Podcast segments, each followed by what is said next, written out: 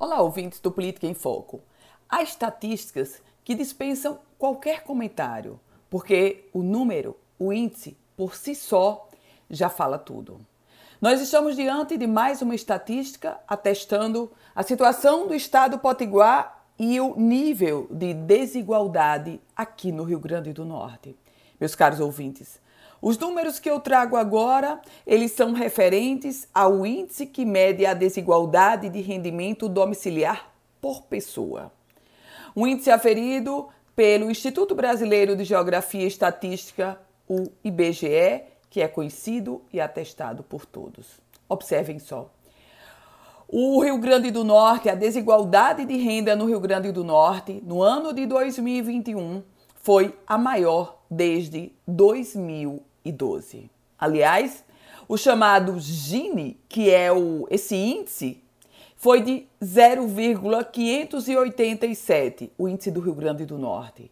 Quer dizer, o segundo maior do Brasil e o maior da região Nordeste. Direto ao ponto, a desigualdade de renda no Rio Grande do Norte é a maior do Nordeste e a segunda maior do Brasil. Além disso, entre os potiguares, no grupo dos 5% de menor renda, houve uma queda de 30% no rendimento médio mensal real por pessoa no ano de 2021. Essa parcela da população tinha uma renda média mensal de R$ 79,00 em 2020. No ano de 2021, o valor caiu para 55 reais. No outro extremo das classes de renda, a população que faz parte do 1% de maior renda do Estado teve um crescimento de 3% no seu rendimento médio mensal por pessoa no ano de 2021.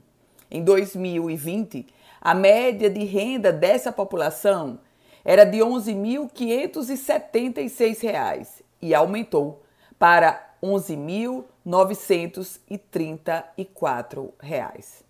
Esse grupo ganhou, no ano de 2021, 210 vezes mais que o grupo mais pobre da população.